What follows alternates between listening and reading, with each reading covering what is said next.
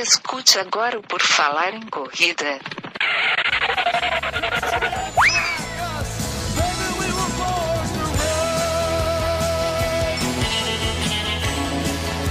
Are you ready to run?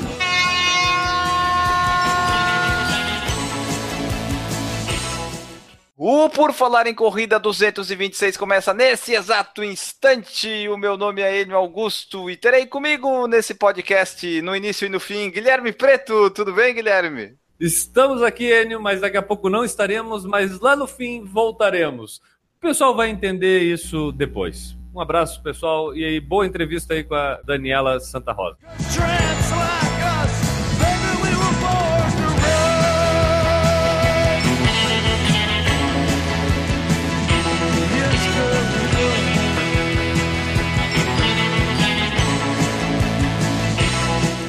Tudo bem, Daniela? Tudo, tudo bem. Um prazer Maravilha. estar falando com vocês aí de Floripa e do resto do Brasil. Maravilha. Vamos lá então aqui começar do comecinho. Daniela, fala pra gente, como é que a corrida apareceu na tua vida? Ei! Nossa, é uma longa história. Bom, ah, eu pratico esportes desde que eu me conheço como gente, né? Eu tive a alegria e a sorte de ter pais que identificaram que eu era uma menina bastante ativa, né? E que eu deveria me encontrar praticando esportes, né? E foi o que aconteceu. Então, eu pratico desde os três anos de idade uma série de atividades físicas, né? Eu não sei o que é ficar parada, realmente não sei. Ah, eu fiz balé clássico durante muitos anos. Eu tenho até um diploma do Royal Ballet. Olhando para mim, nem parece. né? Essa coisa aqui, né? Bailarina. Mas é, eu fui bailarina. Depois eu, aos sete anos de idade, eu comecei a pegar onda, comecei a fazer natação, e aí me encarnei no surf. E o surf, para mim, é o esporte que me trouxe até a corrida, né? Parece meio louco, mas que que acontece? Eu sempre me apaixonava por surfistas, né? Vivia no mar e tal, e, namora- e namorei, namorei sempre surfistas. E esses surfistas, eles pegavam, gostavam muito de pegar onda, a gente ia todo final de semana, e eu sempre andei com os meninos, assim, gostava de, né, esperta, né? Os caras eram bastante, né, ativos também, e sempre andando no mar, e eu junto, queria acompanhar. Só que o mar, a gente entrava no inverno e quando dá onda grande, aí em Santa Catarina principalmente, eu ia muito para Garopaba, Praia do Rosa, Silveira Aham. e tal. E quando entrava o suel de sul lá, principalmente, a coisa, o bicho pegava. E eu comecei a sentir necessidade de fazer um trabalho, isso aí mais, né? Eu já tinha 16, 17 anos, né? Eu comecei a namorar com 7, não. Eu tinha 16 já. E aí eu lembro de pensar assim, pá, mas aí eu vou no final de semana para lá e da onda grande eu tenho que manter o hip, eu tenho que para poder acompanhar os, os, os homens, né? E, e eu, eu queria estar lá junto, lá no outside, eu não queria ficar na beira da praia lendo revista ou livro, sei lá, como as outras namoradas. Eu queria entrar no mar grande. Quanto maior, melhor, assim, né? Bem pancada. Aí comecei a dar a voltinha numa pista do- no Colégio Anchieta, que é aqui do lado da minha academia, onde eu tô falando. Morava em Petrópolis, a uns dois quilômetros de distância, ia correndo até a pista do Anchieta. Depois da, da aula, porque eu voltava a pé, né? Eu não, não ia correr e ir para aula toda suada. No final da aula, eu corria na pista e voltava correndo, né? Então eu fazia, comecei a fazer isso. E na época, isso aí eu tô falando, deve ser 2004, 2005. O pessoal nem corria nessa época, né? Não era essa moda Não, toda. é- né? corriam, mas nem se compara o que é hoje. Grupos de corrida não existiam em Porto Alegre. Tinha o pessoal ali, da, de repente, da Sojipa do atletismo, o pessoal do corpo ali, que eram os. Só que era- a diferença de idade era muito grande. Esses caras já eram mais, mais velhos, eram maratonistas. Nem sabia o que que era uma maratona na época, né? Como Sim. público leigo hoje, que tu pergunta, né? Eu era leiga, total, na corrida. Comecei a correr e comecei a ver que aquilo ali era legal, entendeu? Porque depois da corrida eu me sentia bem e comecei a ver o resultado lá no mar, né? E comecei até a dizer, pá, vamos correr, vamos correr. Botei todo mundo para correr e a gente. Então tinha uma turma de surfistas que iam, todo mundo corria na- no final de semana. A gente dava duas corridas no fim de ainda. Então, isso aí foi em 2004, 2005, então eu comecei a correr. Mas isso aí, assim, ó, era algo muito empírico, Nunca tinha lido nada sobre corrida. GPS. Que GPS? Nem existia. Eu tinha um G-Shock com a pulseira arrebentada. O tênis era, sei lá, o tênis que eu usava, qualquer um que me dessem. Tinha gente correndo de aquele Nike Shocks. Sim. Muita gente detonou os joelhos com aquilo. que chute, que Sim, tivesse, sim. entendeu? O negócio era correr de pé descalço. E aí eu comecei, eu lembro de ouvir no rádio, né? Sou viciada, sou jornalista, lá na época eu comecei a frequentar a faculdade já, isso aí. Mais perto dos anos 2008, 2009, eu lembro de participar da primeira corrida de rua de Porto Alegre, Uhum. ouvindo num esporte no rádio, na Rádio Gaúcha, né? Que é uma rádio muito, muito conhecida aqui. E falando maratona de Porto Alegre e tal. E aí eu fui lá olhar como é que se inscreve nisso. Paguei a inscrição e fui na rústica. Nem sabia o que, que era correr quantos quilômetros. Tinha, sabe que tinha uma linha de largada lá, uma linha de chegada. Vambora, né? Que planilha, que planilha. E como é que foi essa corrida? Eu fiquei em oitavo geral, na primeira corrida que eu fiz. Eu fiz Era de em- 10? Era 8 quilômetros na época. Eu lembro de ter feito em 36, não é? sei lá, só fiz o que eu fiz bem, entendeu? Eu fiz bem a primeira corrida. Para uma pessoa que não sabia nem o que, que era, né? Sim. Mas, é, enfim, aquela coisa, né? Hoje até eu falo muito disso. A corrida, né? Hoje, quando olham para mim, parece assim, ah, parece que eu vim assim prontinha para correr. Não, existe um histórico de esporte, um lastro todo que vem do esporte Sim. da vida toda, né? Da memória que eu tenho de uma série de, de esportes foram muito bem executados, sempre com muitos muito bons professores lá, professor de balé, na natação, toda essa base que eu tive, né? E que a- ela às vezes falta para muitas pessoas que saem do sedentarismo querendo correr, né? Eu explico essa história para dizer não, não foi bem assim, não é só a corrida, né? Tem até esse caso dos pessoal que são tenista ou piloto de Fórmula 1 e tal, que eles vão correr uma maratona e correm lá um 3,30, 3 e pouco, né? Eles já tem todo esse lastro do esporte fazendo, É. né?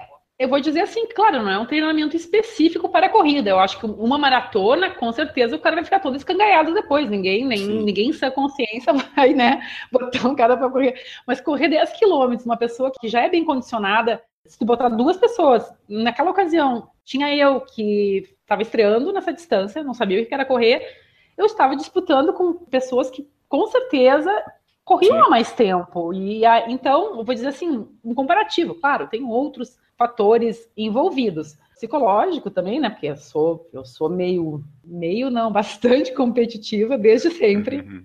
né? Eu sempre competia com os guris, né? Então, não era com mulher. Começar a competir com mulher para mim foi muito estranho, porque eu me comparava com os guris. Eu aprendia, eu aprendia a surfar com os guris. Então, eu queria pegar mais onda que eles, que não tinha mulher no mar. É até uma coisa errada, né? Pensar nisso, que eu sou mulher, sou homem, né? Mas daí, focando nos homens, tu acabava melhorando pra chegar na frente das mulheres, né? Mas eu, eu acho que esse é um diferencial. E eu digo para as mulheres: não vai ficar treinando. Eu acho errado ficar treinando com homem, entendeu? Porque treino tem que ser muitas vezes solitário, porque tu tem que sentir o teu corpo, saber o teu limite. A meu treino na vida inteira foi muito solitário. Eu aprendi a treinar, eu não acho que os grupos de corrida são muito bons pela coisa social. Eu acho que só vem agregar para as pessoas que talvez tenham alguma dificuldade de manter aquela atividade. Só que são objetivos diferentes. Para quem tem o objetivo de competir, de melhorar e tal, é outra coisa, né? Então nós vamos falar assim de pessoas com o meu perfil. Eu acho muito válido que a pessoa treine sozinha para sentir o seu corpo, para sentir o seu ritmo, até para evitar a lesão. Quem vai com muita sede ao pote e tem essa coisa assim de ir às ganhas, quando tu começa a botar um cara que vai demais na coisa ali, tu tenta acompanhar ele, tu te rala. Porque tu vai, não é o teu ritmo. Então a gente tem que saber baixar a bola, saber quando dá. É o conhecimento, autoconhecimento, né? Mental e físico. Que vem com o tempo, né? Não tem Ah. muito jeito. Não tem como atalhar. Se eu pudesse passar por osmose, e até porque as pessoas elas ouvem o que querem e fazem o que bem entendem. Então a gente pode falar, olha, uma vez eu estava falando sobre ultramaratona, tá? Para fazer ultramaratona, eu fiz a minha primeira ultramaratona com 33 anos, tá? Olha a distância que demorou para eu fazer. Uma primeira ultramaratona. Eu tinha feito várias maratonas antes, né? E tudo abaixo de 13h30 tá? Toda, a minha primeira maratona foi 13h30, minha primeira maratona da vida. Depois eu fui melhorando aos pouquinhos, e quando eu me senti em condições, eu já, bom, já tinha tido filho, olha só. Eu já tinha Ah. feito todo, entendeu? O meu filho tinha um aninho. Eu estava já numa fase, assim, com uma cabeça muito boa, porque o ultramaratonista, ele tem que ter uma cabeça muito... Tem que estar com uma maturidade, né, muscular, fisiologicamente falando, né, eu acho que botar uma pessoa muito nova para correr ultramaratona, não acho que seja algo, né, a não ser com raras exceções, né, tu vai pegar lá o Kylian Jornet lá, tá, mas é um, Sim. um bilhão de pessoas tem um cara que, que, que serve, o resto vai, vai pagar a conta.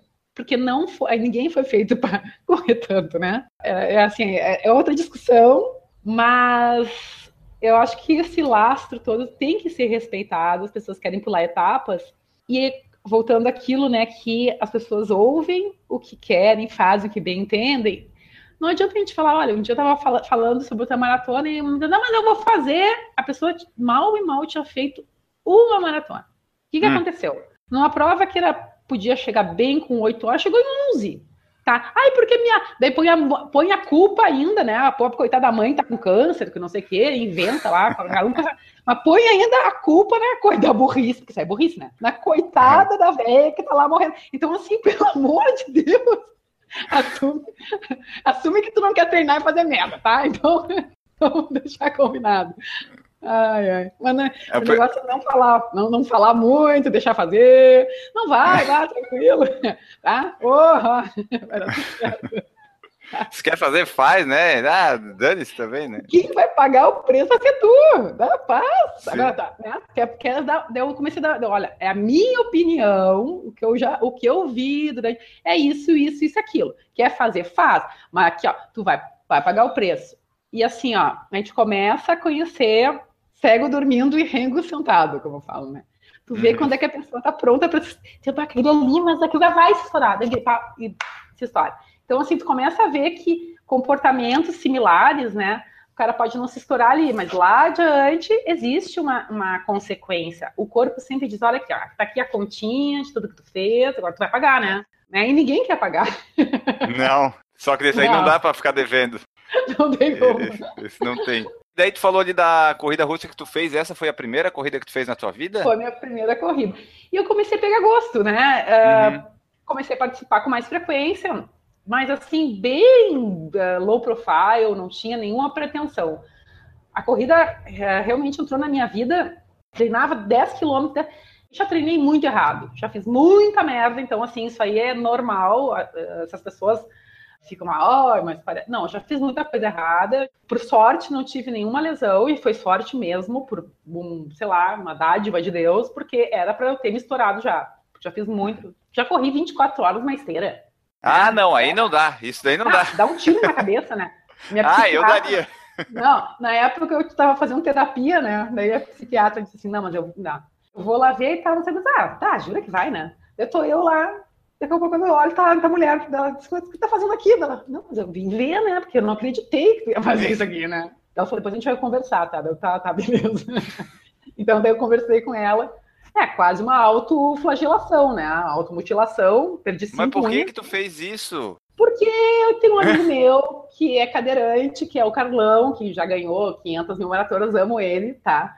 De paixão, não, não tô julgando. Eu, pra mim, isso é demência, tá? Mas o cara, ele tinha um cara do Guinness Book que foi lá para auditar o recorde mundial de corrida, um cadeirante fazendo 24 horas no- na esteira, tá? Então ele conseguiu feito, ele entrou pro livro dos recordes, e como ele é muito meu amigo, eu queria ver. E para juntar com tudo isso, que, que existe? Um bando de louco que te apoiam, né? Que são os amigos ultramaratonistas, que acham isso bem normal, né? Então, não vou citar nomes, mas os caras que são meus bruxos, meus amigão, mas são tudo louco, estavam junto, metade caiu, capotou lá, que nem um, um vomitava no lixo, o outro perdeu, Nossa. não sei o quê. Era um, ah, foi um negócio assim, Mas daí tu correu fala. 24 horas sem parar na esteira? é, não, a gente para, come, vai no banheiro, pode descansar, ganha quem faz mais quilometragem. Ganhou Ah, esse meu amigo meu, que inclusive ele tem um estudo sobre ultramaratona, o Luciano da Riaga, que é, pô, quase meu irmão.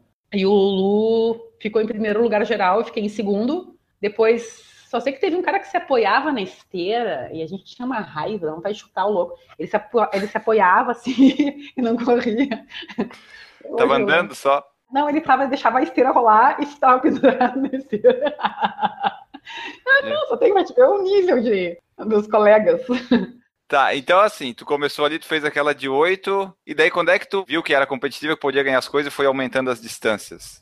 Não, na verdade eu vi que eu era competitiva desde que eu nasci, eu acho, né? Porque não, não, eu, mas que tu podia eu... ganhar as provas, assim. Não, ganhar não, nunca pensei em ganhar. Até hoje eu, eu entro pra corrida, bah, eu, sério, eu nunca vou com a mente assim, bah, eu acho que eu vou ganhar essa. Daí que tu te rala. Então, assim, eu sempre entro pensando, Cara, eu vou fazer essa prova com alegria. Eu treinei, eu tô segura, isso é a primeira coisa. Eu tô segura, uhum. eu treinei, mas eu sempre acho que, ah, que eu não treinei suficiente e que vamos ver se dá para chegar no final, né? Isso eu tô dizendo de maratona para cima, né? Claro, Sim. 21 quilômetros eu sei que eu vou chegar. Quer dizer, pode acontecer alguma coisa de eu não, eu não terminar, né? Mas maratona para cima, eu nunca penso nem que vou chegar lá, entendeu? Assim, não, eu penso, ah, se eu tô lá a 10 quilômetros do final, ah, daí eu chego nem foi me arrastando. Agora, é, é, muito chão, então até a própria maratona, por isso que tem essa adrenalina, a maratona é tão legal, porque por mais que tu faças, maratona sempre é maratona. E maratona é um negócio muito mágico.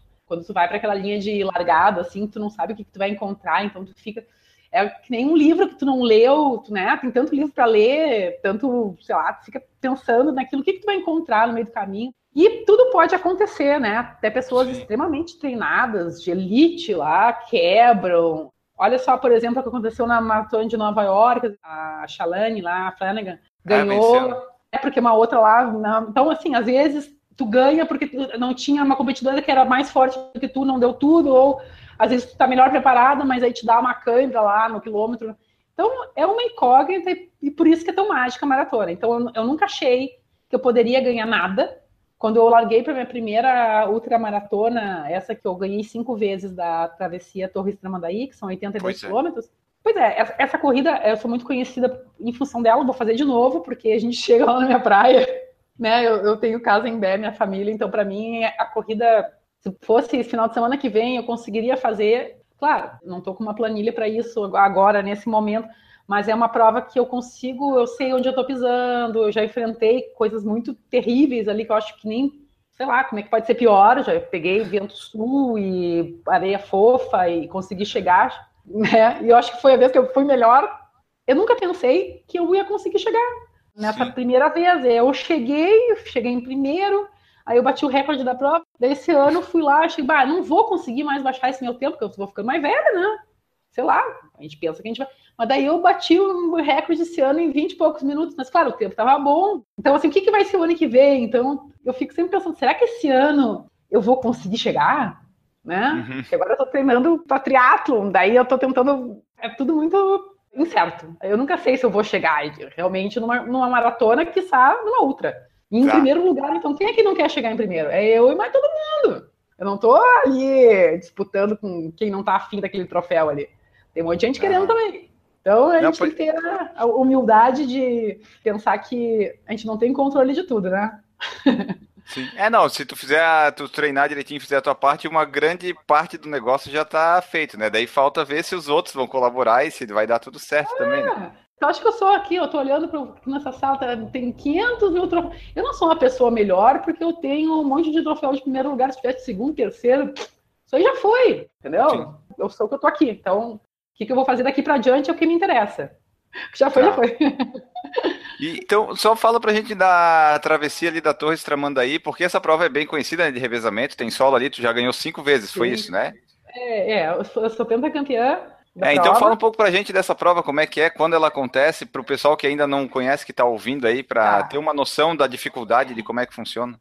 Esse ano uh, eu, tenho que, eu tenho que olhar a data aqui, tá? Ela sempre acontece no final lá de janeiro, mês de fevereiro. Esse ano vai ser, não sei qual é o dia, porque eu, eu me inscrevi, nem, eu não, não decoro o data. Só sabe que Mas, vai, né? É, bom. Tem uma 48 quilômetros agora em, acho que 1 de dezembro. É, 27 de janeiro de 2018 vai ser. 27 de janeiro. E em dezembro tem uma 48K Summer também. Eu vou como preparação para essa, né? Que seria o treino longo. Eu acho muito bom que aconteça essa prova. Ela entrou pro calendário ano passado, eu ganhei, ganhei essa prova também, ano passado, 48K a Summer. Eu me dou muito bem na areia, né? É assim, é uma característica minha por tu vê só como tem tudo a ver com eu sou surfista. Eu vivo na praia desde que sou biquíra quase, eu pesco lá de tarrafa na praia. Então assim, eu tenho... adoro. Tenho vergonha não. Aí, é, eu acho que é, é, o meu chão, né? Areia, assim, por uma característica talvez de biomecânica, né? Tô falando assim mais em termos técnicos, né? Por eu uhum. ser uma corredora leve, de repente meu tipo de passada, eu sou econômica, eu aprendi a ser econômica, a gente sabe que a questão de a gente saber economizar energia correndo, né, que a gente aprimora com técnica, né? Isso aí eu fui também aprimorando ao longo do, dos anos. Então, essas características físicas eu acho que são bastante importantes, né? E, e, e, o próprio treino na areia. Eu treino, eu simulo muito o ambiente de prova, sempre. Tanto mental quanto também a questão do, do clima. Essa prova acontece no auge do verão, aqui no Rio Grande do Sul, quando é quente, é um forno, assim. Pois é. O sol reflete na areia, é um ambiente insalubre total, porque tem um sódio em tudo que é lá, né? Na beira do mar. Tu tem o fator assim que a, a chance de estar tá quente é muito grande, ou de dar aquela virada de tempo que eu não sei o que, que é pior, né? Porque quando vem, já aconteceu alguns anos atrás, de dar um temporal na largada, o vento sul insistente e forte, o tempo inteiro a gente saiu com um temporal que a gente não enxergava. Assim, tinha que segurar tu não enxer... era uma chuva, uma chuva grossa. Quem fez solo, os apoios quebraram, porque pedalar de bicicleta quando o mar vem e varre, né? Fica aquela areia movediça. A passada ela não tem retorno nenhum. Tu pisa e afunda, pisa e afunda. Nossa. Imagina 82 quilômetros fazendo isso, né? É. E a roda da bicicleta. E a correia. Então, assim, quem não quebrou foi o meu apoio, acho que outro cara. Eu dei toda a minha suplementação, doei tudo, assim, porque não, todo mundo ficou na mão. Eu sei que chegaram dois homens, eu fui a terceira geral esse ano. Foi uma coisa muito doida, assim. Era um negócio muito, muito. Olha, eu acho que foi uma das vezes mais difíceis, os tempos foram bem altos. Mas o calor também, assim, tem. Eu me dou. Eu acho pior isso do que porque o calor eu me viro bem. Por quê? Porque eu aclimato muito bem. Eu treino ao meio-dia. Eu já comecei. Ah. eu treino com sol na moringa eu tenho no calor, não é, essa, não façam isso, tá? Isso aí é uma coisa que eu acostumei, não façam em casa!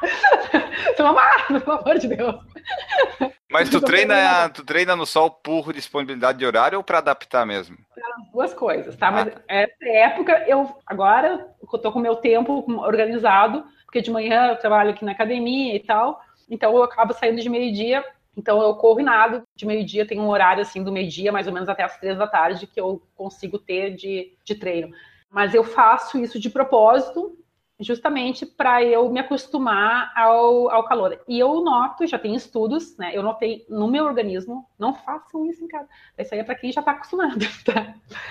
Que o rendimento, ele sabe muito quando tu faz um treinamento no calor, tá? Assim, porque o organismo ele tem que trabalhar com né, motivos óbvios, né? Tu vai ter que fazer mais força na máquina para conseguir dar conta daquilo. Então, é algo para quem está muito bem condicionado. Eu faço isso há vários anos.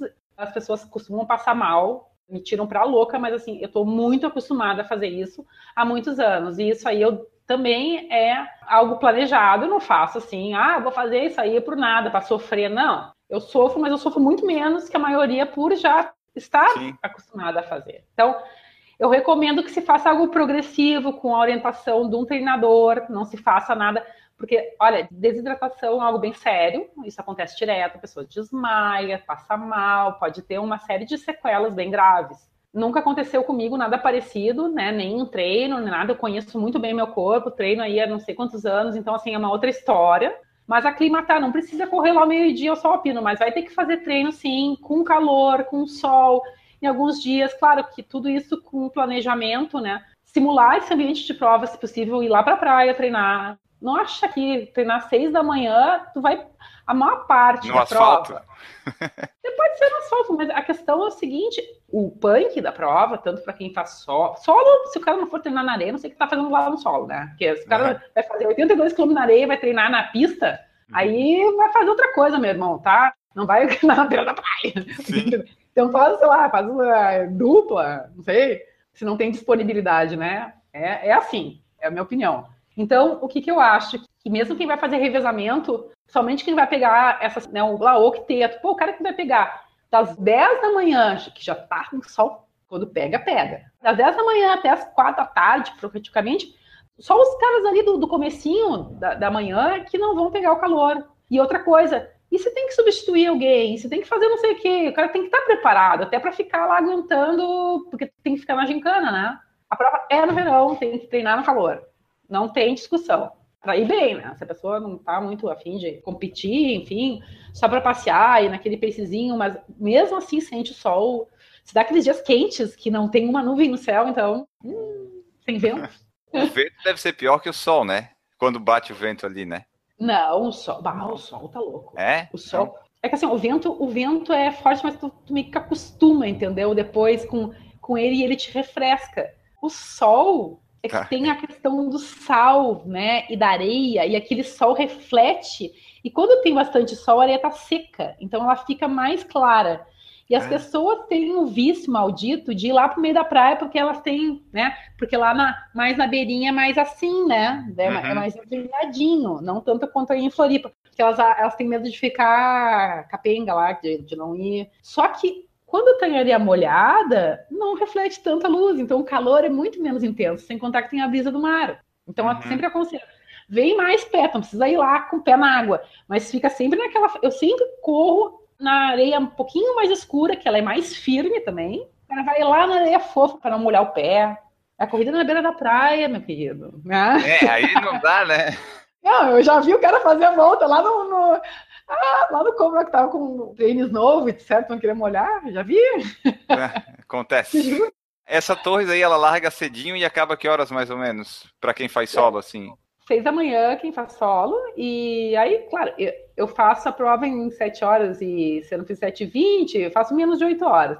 Então eu chego lá, ainda dá tempo de ir para casa, tomar banho, almoçar, comer um negócio, sim, dá. E voltar lá para a premiação, mas tem gente que demora bastante. Eu acho que, sei lá, tem gente fazendo aí, não sei, 11 horas. Faço é. praticamente parte ali final toda caminhando, e aí, aí o negócio é complicado. Aí eu não queria estar na pele. Por isso que é bom acabar antes e mais rápido, né? Não, não sofre tanto. É, um dia perguntar, ah, tu gosta de correr? Não, odeio. Por isso que eu corro rápido para acabar logo. Boa. Nas provas mais longas, outras aí, como é que é a tua suplementação e alimentação? Como é que funciona para ah, ti? Ah, pois é. Tá aí outra coisa. Quem não Deixamos o aviso pro pessoal, não façam isso em casa antes de começar ou não? É, não, não, não, não, não.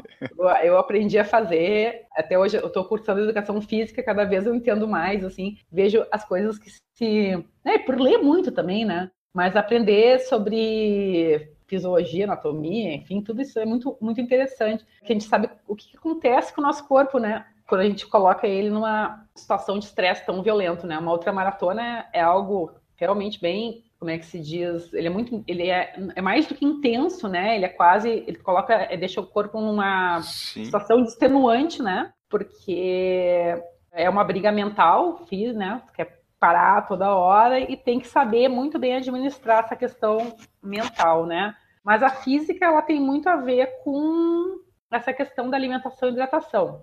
O cara que faz, se propõe a fazer ultramaratona e não sabe se alimentar nem suplementar, Vai, vai dar problema. Graves problemas. É, agora até esse cara tem 30 anos, né? Mas ele vai mais tarde, tem grandes chances de dar problema. E aí a suplementação é algo essencial. Eu acho que quem não sabe suplementar acaba tendo essas falhas, né? E o que que acontece? Eu vejo muita gente indo para provas dessas totalmente despreparados. Eles chegam com barrinha de cereal, uns tijolinhos desses de banana, uhum. e amendoim, sei lá, umas coisas que não tem, não sabem nem usar o gel direito, que está, né? Então acabam tendo câimbras no meio do caminho, tendo que parar, pagam uma conta muito grande. Então, assim, ó, todo o treinamento ele deve incluir uma consultoria ou, né, enfim, com, acho que um nutricionista, né, alguém que entenda de suplementação, ou com a própria experiência da pessoa treinando, né? O que foi meu caso. Eu nunca fui numa nutricionista para aprender a suplementar. Eu tenho até um patrocínio de uma marca de suplementos,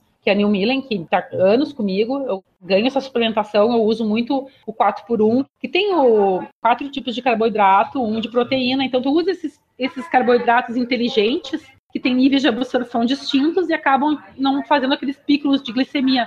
Tomar uma Coca-Cola, ah, lá no final tudo bem que está mareado, mas ela dá esse pico de glicemia e faz com que tu logo retorne, tu dá uma levantada, mas depois tu cai e cai pior do que estava antes, né? Então, Sim. tem que aprender por que, que a pessoa fica enjoada. O enjoo dá muito porque a pessoa não se alimentou direito. Então, tu vê caras vomitando na prova. Claro, às vezes, ah, alguma coisa me fez mal. Não, cara, tu não comeu o suficiente, o estômago para. E aí, tu tem que estar tá sempre adiantado, no, porque tu não pode botar teu corpo no déficit.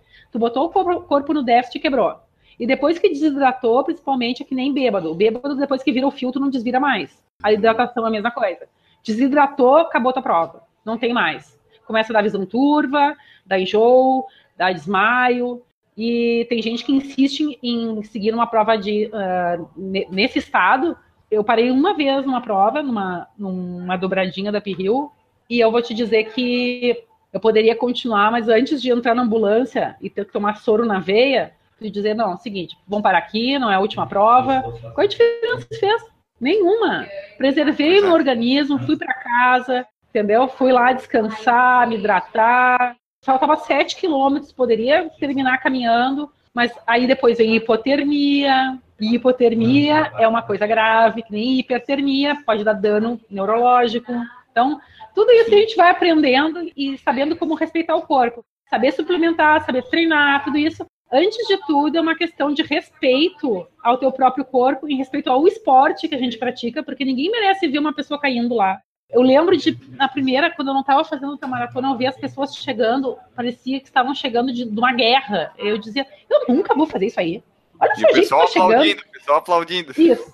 Daí eu fui ver assim, cara, mas não precisa chegar assim, tu pode chegar sorrindo, né? Chegar bem, né? Só que isso, existe um investimento. Botar foto lá no Facebook, que tu, ah, que eu fiz a tal prova, e isso ah, é muito bonito, só que a gente não vive, não é, não é disso que a gente vive, a vida real é outra. Né? O cara faz aquilo lá, depois cai na cama dura, a família não consegue nem, o cara tem filho, deixa tudo para a mulher cuidar lá, ou vice-versa também toda a família paga a conta de um abuso que o cara faz. E a gente sabe que isso acontece, ninguém fala no assunto, né? Mas ah, dá muita separação no meio de outra maratonista e triatleta. Ah, é? A gente já sabia que na corrida dava, então de outra e triatleta é pior, é? é a índice de separação lá em cima. Mas é porque os dois fazem ou porque um faz? Que se os dois fizerem, acho que é mais que se Não, é que é, tem, ou tem que a gente dar dois, dois pancadas da cabeça, né? Pode ser ou o cara ser muito compreensivo, né? Ou vice-versa, né? Como é que eu vou dizer o que, que é certo e o que é errado, né? Tu falou aí compreensível e tal, deu me veio uma coisa na cabeça. É, teus treinos longos, tu sai, tu faz quantos tempos tu fica na rua correndo assim? Três, quatro horas, cinco, por aí? Não, Quando faz os treinos depende. longos? Depende. O meu treino mais longo para TTT foi ida e volta de, da plataforma de Atlântida ali, até, de Imbé, que é mais ou menos essa prova de 48 ali mais do que 40 e pouco. Pra quê? Não tem. Eu, assim, eu priorizo. Não, é que assim.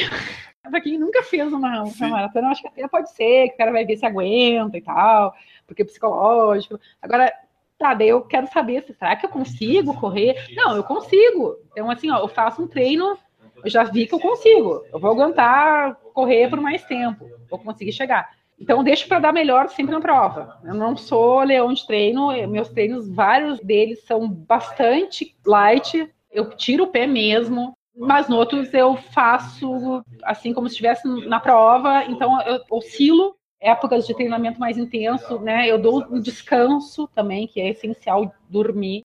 Quem treina muito não dorme também é, é também é tão grave quanto não não comer teu treinamento, como é que ele funciona assim, uma semana normal de Daniela Santa Rosa treinando para Torres Tramandaí, por exemplo? Tu faz é, treino complementar, musculação, essas coisas, pedala? O que, é, eu, faz? Eu, é, eu tenho. Hoje eu estou fazendo uh, treinamento mais específico para triatlo mesmo, então eu estou fazendo um treinamento que não tem, não é como usual, a primeira vez que estou fazendo isso, colocando natação e bicicleta.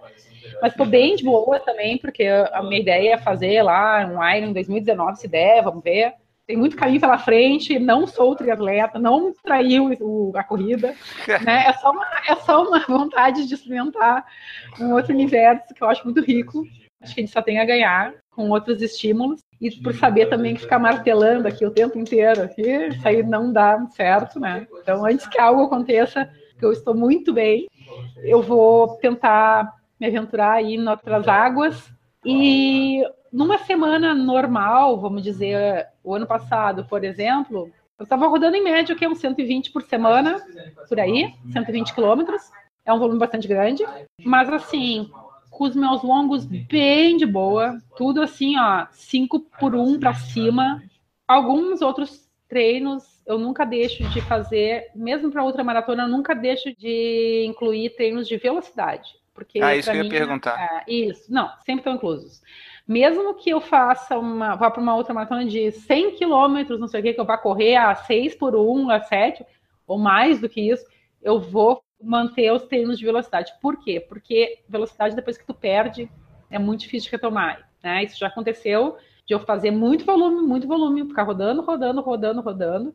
Pela meu, minha característica física também, eu não, para mim o aporte calórico é muito complicado, que eu não tenho muito de onde tirar. Uhum. Então eu tenho que, sabe, ah, ficar suplementando demais e isso me deixa muito enjoada. Né? Eu, eu tenho uma, uma coisa assim de no treino, depois do treino eu fico muito mareada, então eu deixo isso aí para prova né? Uhum. Essas coisas muito.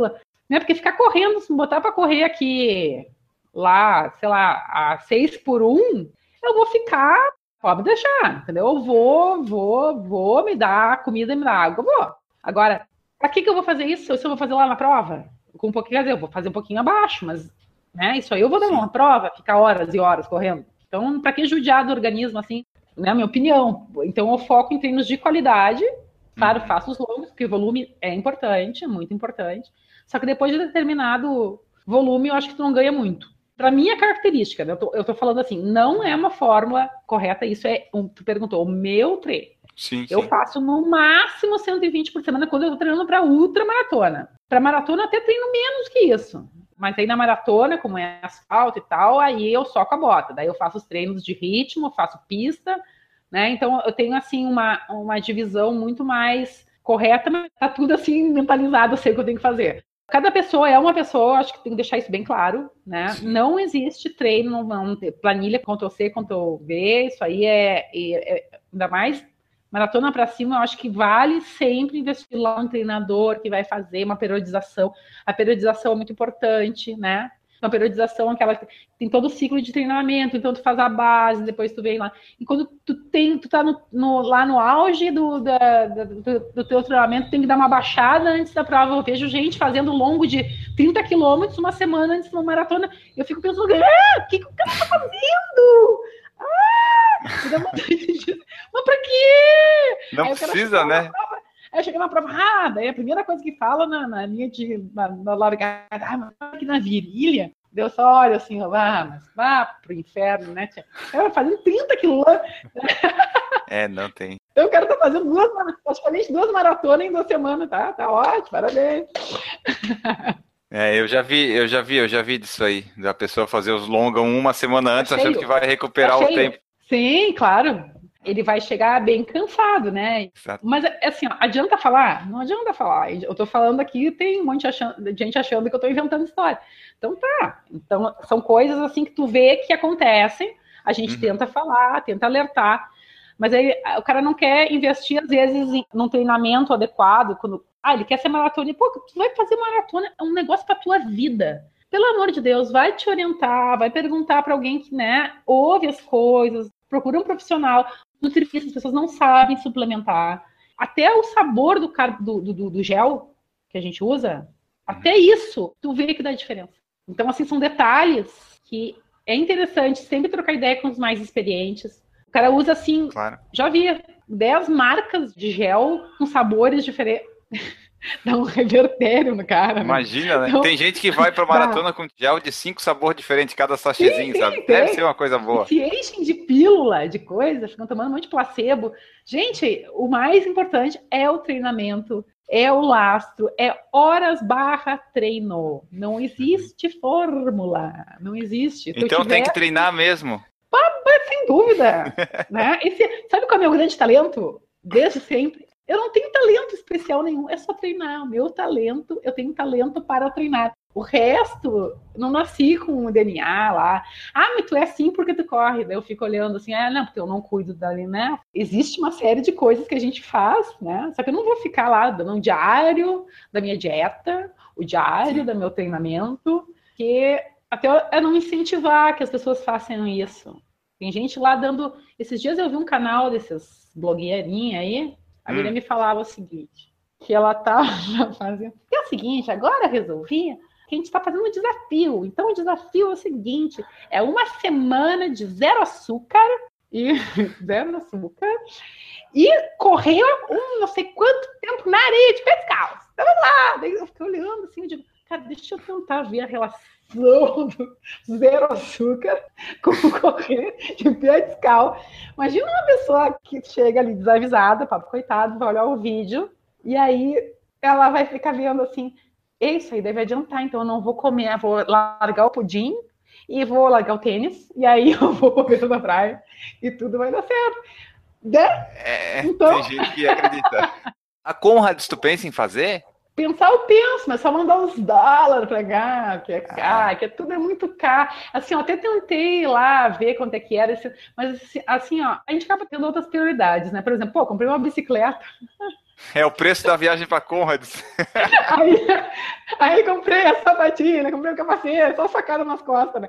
Então, assim, uh, tem sido bastante difícil, né? Achar tanto dinheiro, assim, para tanta coisa. Nova York, olha, puta, mas não, como é que eu não corri Nova York? Não, eu vou correr, mas calma, isso aí é uma coisa da terceira idade, assim, deixa eu antes fazer outras coisas, acho que dá para correr bem de boa lá.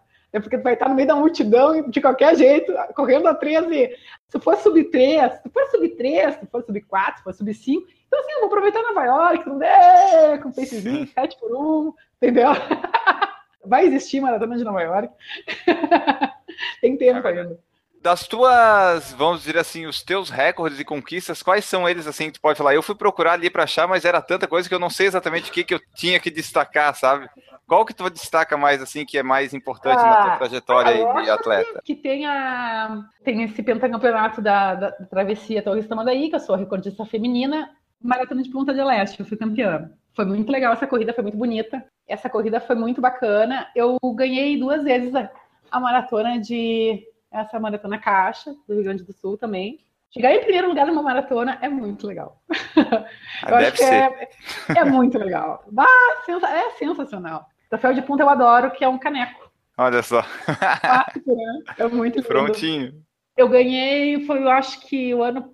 Bem lembro, deixa eu ver lá. O desafio samurai da Up Hill, eu sou a única atleta brasileira feminina que vai em todas as edições. Eu fiz o, a dobradinha samurai esse ano. Ah, é, fala um pouco da, da Up Hill, que tu já participou de todas, pelo que tu falou agora. É, né? sim. Fui embaixadora da prova em 2016 agora.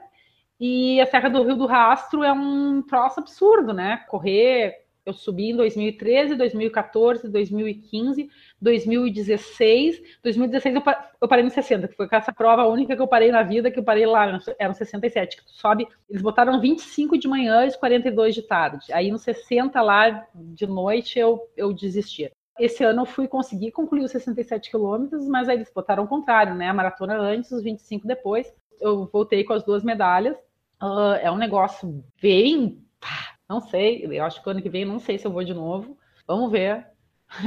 Não vai na dobradinha ou não vai na prova como um todo? Ah, sei lá, não sei. Então, eu, eu tenho experiências assim, eu tenho Patagonia Run, que eu fiz 100 km em 2013 também. Foi uma prova Nossa. que eu senti muito, porque eu não estava preparada, fui com uma mochila muito pesada, e lá é, tu sobe bastante, bastante, no meio do mato, é um, ah. uma prova bem casca grossa. Ah, e aí na Lagoa da Conceição eu fui campeã do desafio em Sênia, 65 quilômetros, é trail, não é minha praia. Foi uma surpresa também eu ter ganho, porque eu não sou corredora de trilha, eu não tenho esse perfil. E não Você sei gosta se eu do quero... asfalto?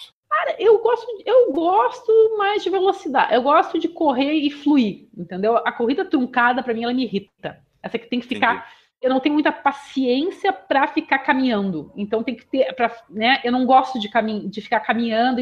É um outro esporte. Nós estamos falando de outro esporte, assim como o triatlo também é, põe mais dois lá, né?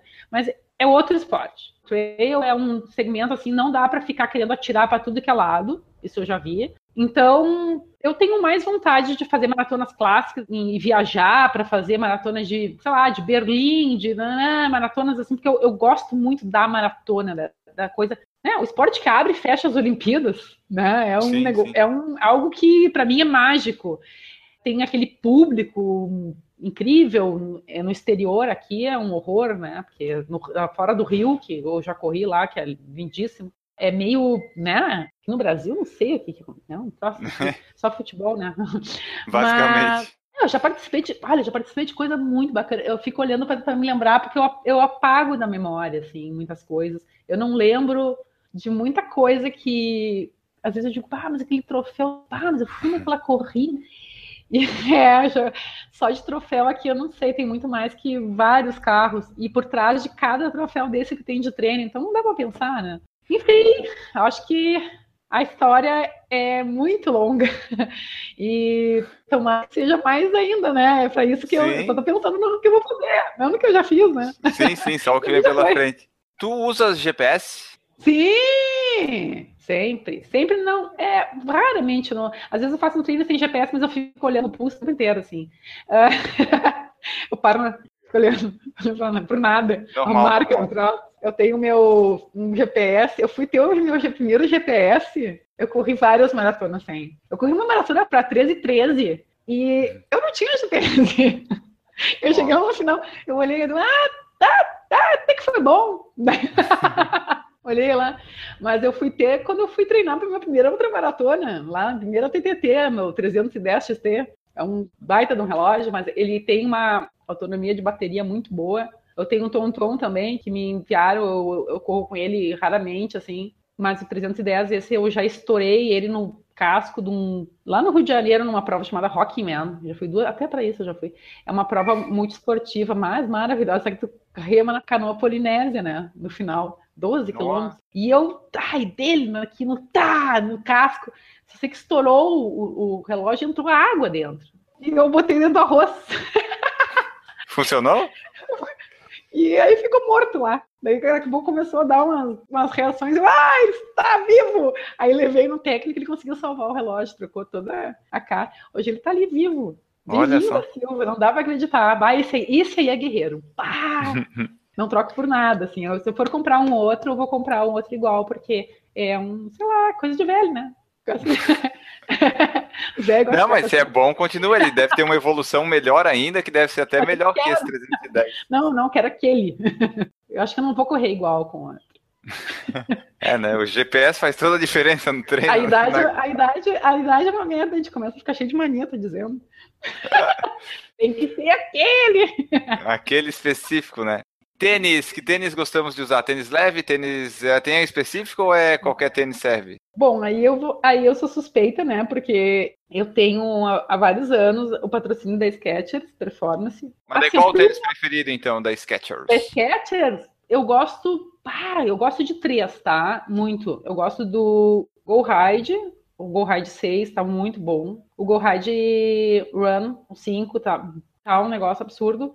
E o Go Ultra, que eu uso para os treinos para quando eu tenho que baixar um pouco a, o impacto. Então eu intercalo sempre o uso, eu nunca uso o mesmo tênis dois dias seguidos. Pelo meu perfil de corrida e por ser uma corredora extremamente leve e eu não tenho nenhuma pronação, nenhuma supinação severa, eu sou, tenho uma pisada neutra. Enfim, eu tenho uma grande paixão por essa marca, por ela conseguir dar tudo que eu quero. É uhum. aquela coisa assim, eu faço todas as TTs com ela, eu não tenho uma bolha nos pés. Se tu olhar, eu não tô mentindo, eu tenho fotos dos meus pés, eu não tenho nada.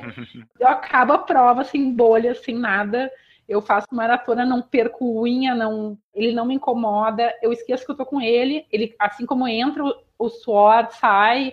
Assim como entra a água, sai. Ele não acumula areia dentro. Então, assim, para mim, ele é um tênis que eu comecei a fazer para TTT. Me apaixonei por ele. Hoje eu vejo assim que eles têm dado um salto absurdo no mundo inteiro, tanto na corrida quanto no triatlon, eles já estão patrocinando muitos atletas aqui e tá, o circuito europeu de triatlon é eles que têm a, a, marca, eles têm até aquele furinho atrás que é para transição, tu pode ver que eles têm todo um estudo de mercado e conseguem fazer com que tenha um, um amortecimento muito bom com uhum. uma leveza, né? A questão também do, do tipo de pisada eles forçam que ela do middle, né? De tu pisar com Sim. o meio do pé, não com, né, com o calcanhar. Tem toda essa tecnologia também. Enfim, eu gosto muito. As outras marcas também têm tênis maravilhosos, mas são coisas de perfil, né? Por exemplo, eu acho que para um cara de 100 quilos que está começando a correr, não sei o quê, não é a melhor opção. Ele precisa de um tênis mais estruturado.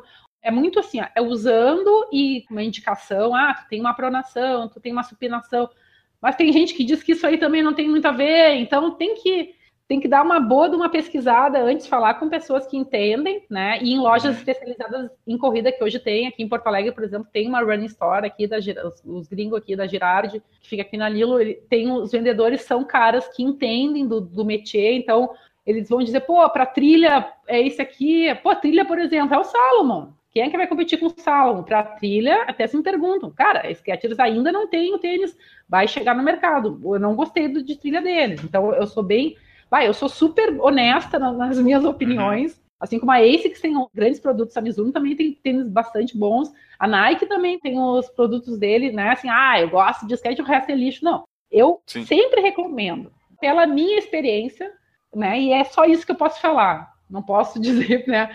Olha, costuma dar certo, as pessoas costumam gostar, então vale testar. Fala um pouco pra gente do teu lado empreendedor aí da Santa Academia, o site Santa Corrida. Fala aí dessas coisas, porque tu era jornalista, né? Ou tu é jornalista e tu não é, é mais. Sou, Explica é, pra gente. É, a gente não perde a profissão, acho que sempre pro resto da vida. Eu amo ser jornalista, amo escrever. Tenho até projeto de escrever um, um livro aí, eu acho que em breve sai. Mas eu tô com essa academia faz mais faz um ano e meio aqui no bairro das Figueiras, em Porto Alegre. Ela não é só para corredores, ela também é para quem estuda, uh, mora, trabalha aqui nas imediações, né? Porque isso ocorre.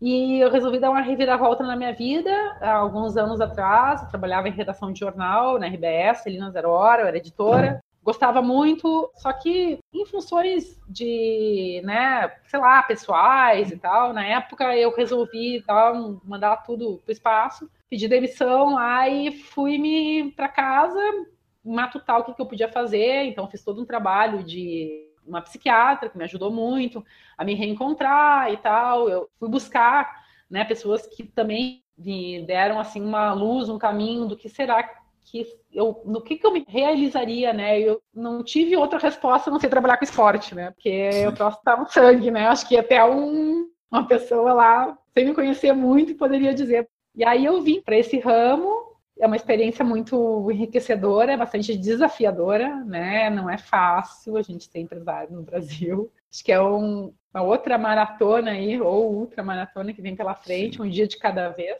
E o meu, meu blog, o santacorrida.com.br, ele segue lá, né? Eu, eu, tenho redes sociais também, o arroba Santa Corrida, eu tenho o meu pessoal, que é o Dani Santa Rosa 76. Eu interajo bastante com as pessoas, elas vivem me perguntando isso ou aquilo.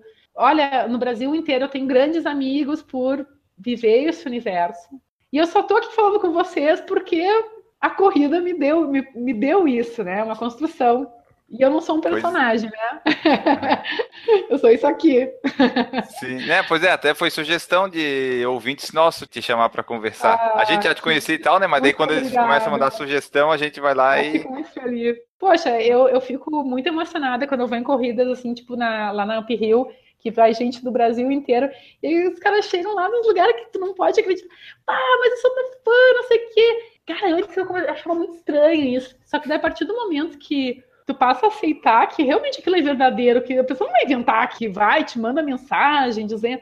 Não é pelo meu desempenho, eu acho que eu sou mãe, né? Eu, eu tenho um filho de oito anos. Eu sou uma pessoa normal, tenho meus defeitos, minhas fraquezas, né? Eu não sou uma atleta de ponta que estou lá só para performance, vou para as Olimpíadas, mas poxa, muitas pessoas sabem da minha história e conseguem se identificar com essas minhas fraquezas, né? Eu acho que a gente se identifica muito com as fraquezas do que com uhum. o resto, né? E saber que, poxa, a gente é esse ser imperfeito em constante mutação, evolução. A riqueza da vida é a gente aprender todo dia um, uma coisa nova, a gente sair para. Poxa, até eu, indo aí pro triatlo agora, sei lá se eu vou conseguir ou não vou conseguir, mas eu fiquei pensando qual será a coisa que eu não consigo fazer. Eu pensei, eu acho que eu não consigo fazer um Ironman, então vou lá, vou tentar fazer. E se eu conseguir, entendeu? Então é a mesma coisa que se olha para mim, pô, vou ultramaratona, mas não tá louco, vamos lá, não é impossível. Pô, eu tive, uhum. fiz isso depois de ter filho, sabe? Então é algo assim, tá muito. Quem manda em tudo é aqui, ó, é a cabeça. Né? O físico, claro, é importante, tu ter treinamento, tu ter, mas só consegue treinar direito se tiver uma qualidade de pensamento. Para te ter essa qualidade de vida que tu pretende ter, tu tem que ter a qualidade do pensamento. Tem que pensar naquilo né, que tu almeja, e almejar tem que ser daqui, de dentro, lá para fora, não porque os outros, porque é bonito ver os outros, é que te comparar. Nunca me comparei com ninguém, com pace de ninguém. Não tenho pretensão nenhuma de ser ninguém. Ah, quero ser que nem não sei quem. Não, tu tem ídolos, tem pessoas do esporte que a gente admira. Mas é apenas admiração, né? Eu sei onde é que eu, onde é que eu posso chegar. Uhum. Vamos com calma. E daí a, última pergunta aqui que eu tenho só que tu falou ali do teu filho de 8 anos, como é que tu concilia tudo? É corrida, ah, trabalho, mãe, dá hoje, tempo? Hoje em dia até tá mais tranquilo porque eu, eu tenho uma flexibilidade de horário bastante tranquila, assim, que eu consigo me, me encaixar, encaixar meus horários, meu filho já tem uma autonomia. Eu construí lá um loft atrás da academia para vocês terem uma noção, assim, pra, até para facilitar esse meu esquema de treino, então, e de trabalho. Eu tenho uma família que me apoia muito, eu tenho pais bastante presentes, assim, que sempre me deram uma mão quando eu tenho que deixar para fazer um treino. Às vezes de manhã eu era casada, meu ex-marido, ele também, ele entendia isso e ficava com meu filho quando ele era pequenininho, quando ele tinha que treinar cedo, numa prova, alguma coisa sempre fui uma mãe muito presente, assim, o Francisco tem isso como uma mãe que nunca deixou ele de lado para ficar fazendo. Então as pessoas acham, ai, você tá louca aí, tem filho? Não, eu cuido muito bem do meu filho. eu viro uma criança muito amada, muito. Acho que ele, ele é a minha prioridade, né? E essa conciliação, ela vem muito da organização. Eu sou virginiana chata pra caramba. Então eu, eu tenho essa organização de horário, muito, eu encaixo tudo no meu horário. E eu acho que assim, como eu faço para conciliar? Tendo vontade. Essa é, acho que é a resposta. Porque quem tem vontade, acha tempo. Eu treinava quando eu trabalhava sábado, às vezes domingo, feriado, quando eu trabalhava em redação de jornal, que é punk. Eu lembro de fazer uma TTT e fazer plantão no jornal e chegar toda, pegar minha manca lá, o que, que houve? Não, que eu corri 82. Aí eu o quê? Eu disse, ah, porque eu corri ali. E eu não falava para ninguém que eu corria. Descobriram e até eu ganhei uma o diretor de redação ficou muito impressionado com aquilo. Aí ele escreveu uma carta, o Ricardo Stefanelli, até ele foi diretor aí do Diário Catarinense de, de, redação. Ele escreveu sobre as dores e as alegrias da reportagem. Ele fez uma analogia entre aquilo. Eu tenho uma fananinha de chegada com as mãos no joelho, assim, sorrindo. Ai, que eu estava chorando e rindo ao mesmo tempo. Queria tanto aquela sensação de novo, eu não tenho. eu sou a primeira, eu tento buscar uma Só a primeira. a primeira é inesquecível. Onde é que o pessoal pode encontrar nas redes sociais internet e deixar tá. uma mensagem final para os nossos ouvintes aí do podcast? Eu escrevo no, no blog Santa Corrida, www.santacorrida.com.br, esse é o site.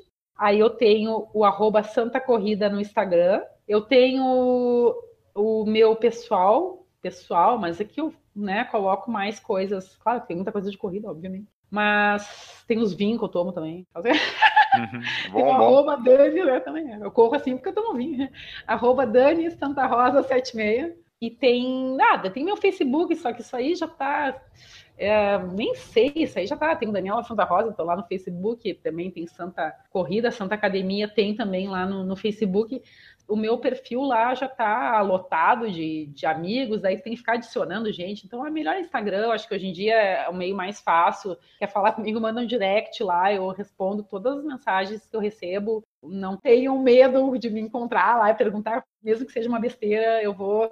Se eu não souber a resposta, eu vou indicar para alguém que sabe. Eu tento ajudar todo mundo na medida do possível, né? Porque acho que é uma grande nação corredora, né? Vamos se ajudar e para fazer o máximo de quilômetros que a gente consiga com qualidade, saúde, bom humor. E uma mensagem final que eu deixaria: corram com alegria, né? Eu acho que tem que ser um correr com alegria e saber que é a vida é um presente que a gente recebe todo dia. Então, assim, quando vocês saírem, olhem para o céu, olhem.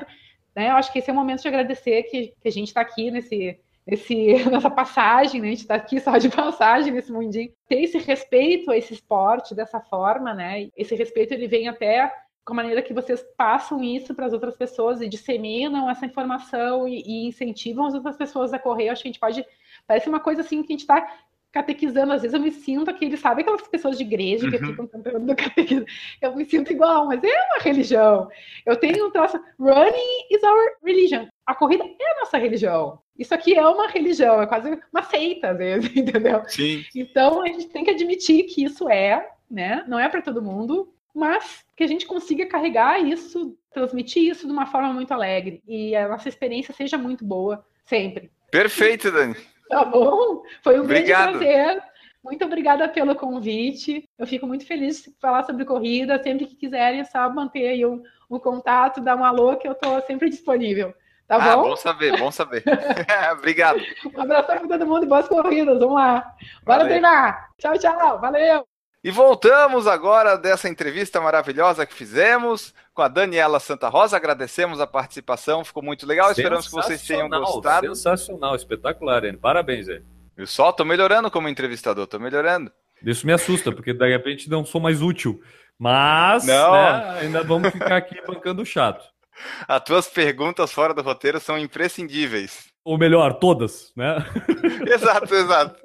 Para a gente encerrar aqui, temos que ler uma mensagem que sempre chega aqui que o pessoal nos manda. E a mensagem que a gente vai ler hoje é do nosso ouvinte, o Anderson, lá de Brasília, que ele perguntou o seguinte: Pessoal, estou pensando em comprar uma GoPro, vocês poderiam me ajudar respondendo algumas perguntas? Sim, podemos. Tem que comprar carregador de bateria à parte? Não sentimos a necessidade ainda, né? Imagino que se uma pessoa vai fazer, por exemplo, uma expedição que vá para um lugar que não sabe se vai ter né, a possibilidade de ficar carregando a bateria todo dia, aí até seria útil. Mas, a princípio, a bateria tem durado aí todas as coberturas que a gente tem feito das provas, a gente volta para casa ou para o hotel e carrega, no outro dia está de novo com ela inteira. Tem dado conta, né? Tem, tá funcionando perfeitamente. E dele pergunta mais, ó, só é possível descarregar fotos e vídeos em PC? Não, a gente inclusive pode fazer diretamente no celular via Bluetooth. Basta ter ali o Quick, que é o aplicativo da GoPro que tu baixa para fazer isso. Inclusive ele permite até editar o vídeo para tu botar cortado já e publicar diretamente, inclusive nas redes sociais como Instagram, Facebook, por aí.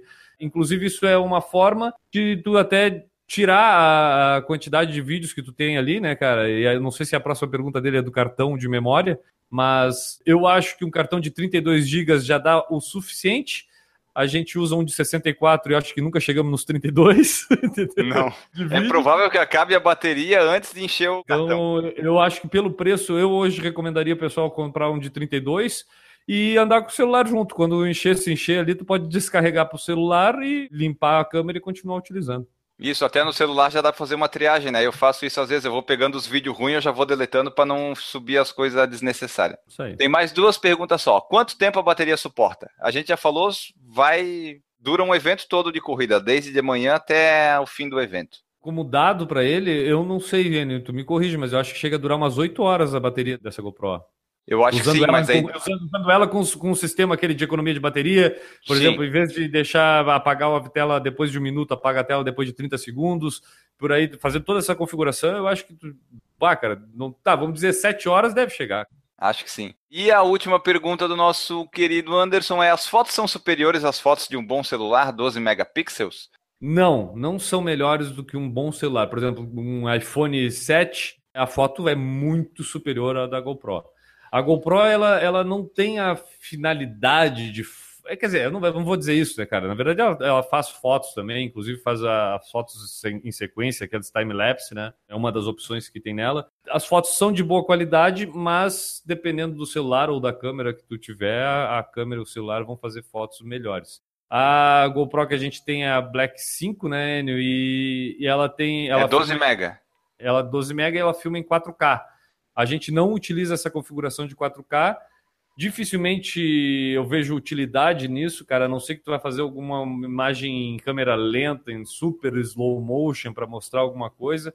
O problema de usar o 4K hoje são dois. Primeiro, para editar e depois renderizar. A renderização vai ficar gigantesca, o arquivo vai ficar gigantesco. e com um arquivo gigantesco depois subir para o YouTube, por exemplo, também é mais um bom tempo esperando para fazer é, subir esse arquivo. Então a gente utiliza hoje a, o HDzinho, não é nem o Full HD, né? O 1920 por 1080, a gente usa o 1080 por 720. Essa configuração Exato. dá o HD para o YouTube, o arquivo fica com um tamanho bom, rápido de subir, fácil de renderizar. Eu uso uma placa aqui, uma 1050 Ti da GeForce, e a renderização de um vídeo aí de 10 minutos de vídeo, a renderização tem ficado em torno de.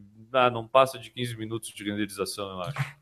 Essas foram as respostas, Anderson. Esperamos que você tenha gostado e aproveitado e que seja útil para você. Continue mandando suas mensagens, seus áudios, a gente vai colocando aqui. E agora o Guilherme vai trazer aqui para nós o momento Instagrameiro do nosso podcast, que vai ler o perfil, a bio de um Felizardo. Exatamente, Enio. Mas antes, antes eu quero só complementar nosso quadro de mensagens, cara. Eu não vou ler a mensagem aqui, mas eu quero citar o Newton Araújo, que faz algumas é, matérias lá para Contra-Relógio. Ele me mandou uma mensagem, cara, agradecendo o nosso episódio do Emerson Iserben. O motivo foi que ele estava escrevendo uma matéria sobre a história do Emerson Iserben e ele não conseguiu encontrar muitas informações na internet, pelo menos todas as que ele precisava, inclusive ele falou que estava meio confuso sobre algumas coisas, e pensou que precisava entrevistar ele, quando viu, tinha no nosso feed a entrevista, o Newton assist, uh, escutou a entrevista parando, segundo ele contou pra gente, parando, analisando a entrevista, e foi pelo menos ele agradeceu a gente de muita valia é, a entrevista para essa reportagem que provavelmente vai sair aí na Contra-Relógio. Então eu quero dizer para o Newton que a gente se sente honrado de fazer algo que pelo menos tenha uma utilidade além daquilo só que a gente se propõe aqui, né, cara? Pô, a gente ia servir como uma base de referência sobre a história de um cara como o Emerson Zerben, eu acho que pelo menos a gente cumpriu um pouco e eu quero agradecer o Newton e também dar os parabéns para o Newton porque as reportagens dele sempre são muito legais. Ele é historiador, então ele conta a coisa de uma forma que recapitula a coisa histórica bem legal nas matérias que ele faz lá na, na Contra-Relógio. Então, quero mandar um abraço e agradecer pelo Newton ter utilizado nosso podcast como referência lá do Emerson Zerpen. E isso que o do Emerson ainda teve problema do áudio, que o áudio não ficou muito bom, eu tive que ir ampliando. Então poderia ter ficado muito melhor aquele podcast se o áudio tivesse ficado um pouquinho melhor, mas que bom que ajudou e que o pessoal gostou. Então agora vamos lá, Enio. Aquele momento do Por Falar em Corrida em que a gente desbrava o perfil do Instagram de quem usa a hashtag Por Falar em Corrida. Hoje temos aqui a arroba Priscila S. Costa. É, é a Priscila Costa, ela tem lá na sua bio do Instagram a seguinte descrição utilizando alguns emojis que eu vou tentar reportar aqui via áudio. Então ela começa com Jesus, coraçãozinho, dedo para cima. Depois é família, coraçãozinho e o emoji com os olhinhos com coração. É, depois amigos, coraçãozinho, baninho e cabeça para baixo. Depois Orlando, coraçãozinho, montanha russa, roda gigante, circo e carrossel.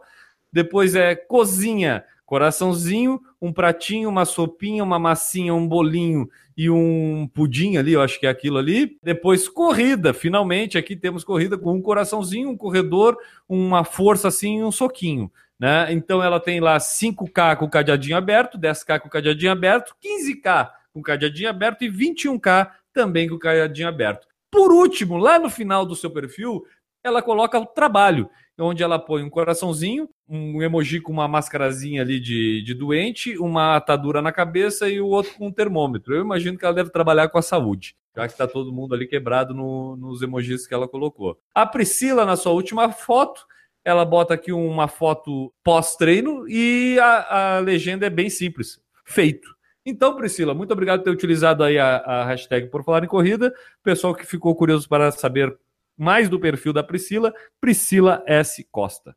Maravilha! Tenha seu nome lido no Instagram, basta usar a nossa hashtag por falar em corrida, ou eu escuto PFC. Não só o nome. Não! a gente não lê só o nome. Não Sim. é só o nome. Né? A gente fala da vida, a gente dá personalidade, a gente dá emoção, a gente faz a coisa ser real, entendeu? A gente traz para um outro plano, entendeu? Não é só ler o nome. Tu menospreza quando tu diz que a gente só lê o nome. Eu tentei só resumir o ato, mas é isso aí, é uma coisa, é uma, é uma arte toda. A gente devassa a vida da pessoa, porque Pô, a pessoa véio. se expõe. Né? também. Vamos tentar usar outra palavra. Vamos. A gente Vamos. descobre o perfil da pessoa todo. Boa, melhorou, Enio, melhorou. E agora deixa eu só ler aqui o nome dos padrinhos que nos apoiam no padrim.com.br barra por falar em corrida. A gente tem Aline Sulzbach, Bruno Silveira, Cintia Aires, Danilo Confessor, Diego Inácio, Douglas Godoy, Eduardo Guimarães, Eduardo Massuda, Eric Ito, Fabiola Costa, Família Neri, Fernando Loner, Fernando Silva, Janir Marini, Leandro Campos, Lorna da Silva, Luiz Fernando de Oliveira, Marcelo de Oliveira, Marcos Antônio Tenório, Marcos Cruz, Maria Gabriela, Mauro Lacerda, Michel Moraes, Natan Alcântara, Regis Borges, Regis Chachamovic, Renata Mendes, Ricardo Silveira, Roberta Pereira, Rodrigo da Col, Samu Fischer, Severo Júnior, Thiago Souza, Vladimir Assis, Wagner Silva e Washington Lins, todos eles apoiam aqui o nosso projeto, nosso financiamento coletivo. Você pode fazer parte também no padrim.com.br barra por falar em corrida, 1, 5, 10, 15, 20, 30, 40, quantos reais você quiser. Você pode contribuir, participar do grupo do WhatsApp, não participar, pode fazer parte aqui do nosso mundo do Por Falar em Corrida. Ô, Enio, inclusive nesse grupo, recentemente a gente teve a notícia aí que o Washington Lins, o nosso homem de Manaus, tá inscrito na maratona. O cara vai para a primeira maratona. O cara achou que, que 21 erro. é pouco. Achou que 21 é pouco. Vou para maratona. Maratona de Porto Alegre estará lá o homem de Manaus, Washington Lins, estreando na maratona. Nós vamos acompanhar. Quem quiser acompanhar tudo, vai lá no Padrim, se inscreva, entre no WhatsApp e vai acompanhar toda a preparação do Washington Lins lá pelo WhatsApp. Vamos rir bastante juntos. Exato, vamos ver como é que é um Manauara se preparando para uma maratona. Vamos embora então, Guilherme. Vamos acabar esse podcast. Diz aí a sua mensagem final, que está sempre sendo muito empolgante as suas mensagens. Algumas enigmáticas, mas sempre bem pertinentes. É, algumas são enigmáticas porque elas estão em inglês e eu tenho que traduzir e eu não traduzo certo. Mas o que vale é que ninguém vai procurar isso também. Bom, vamos lá então, Enio. Preste atenção. A frase é bem curta, bem objetiva e hoje eu vou tentar facilitar a vida para quem não consegue interpretar texto. A pessoa que começa uma corrida não é a mesma pessoa que termina uma corrida. Eu já falei essa frase? Não, né? Ah, não sei, mas é bonita, pode repetir. Se eu já falei essa frase em outro podcast, você já escutou, mande uma mensagem para nós que você vai ganhar um abraço meu por áudio no seu WhatsApp. Exatamente. E eu acabei de ver uma frase aqui que eu vou repetir para terminar. Existem três tipos de pessoas: as que correm e as que não correm. Um grande abraço para vocês e tchau. Peraí, vem cá, gordo do gongo.